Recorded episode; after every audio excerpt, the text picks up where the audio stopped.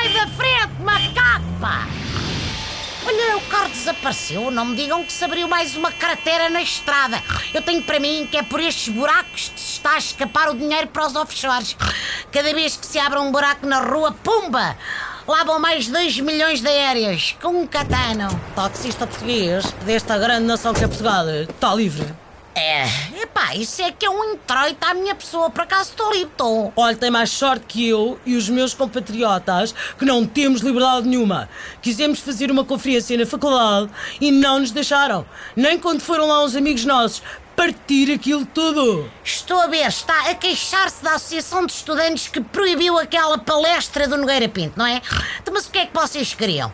Deixam estas decisões para gente que é mais especialista em organizar praxes e ralis de tascas, pá. Ouça, fomos censurados, privados dos nossos direitos. Então, mas censura e privação de direitos são dois conceitos muito apreciados pela direita nacionalista. Mas devem ser feitas por especialistas. Nós andamos aqui anos a defender a figura do professor Oliveira Salazar para agora vir meia dúzia de maoístas estragar a festa e brilhar nas notícias.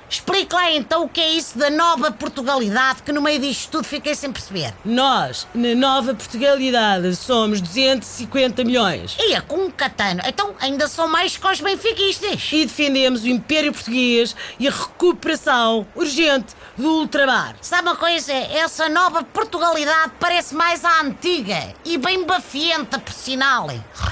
Ai,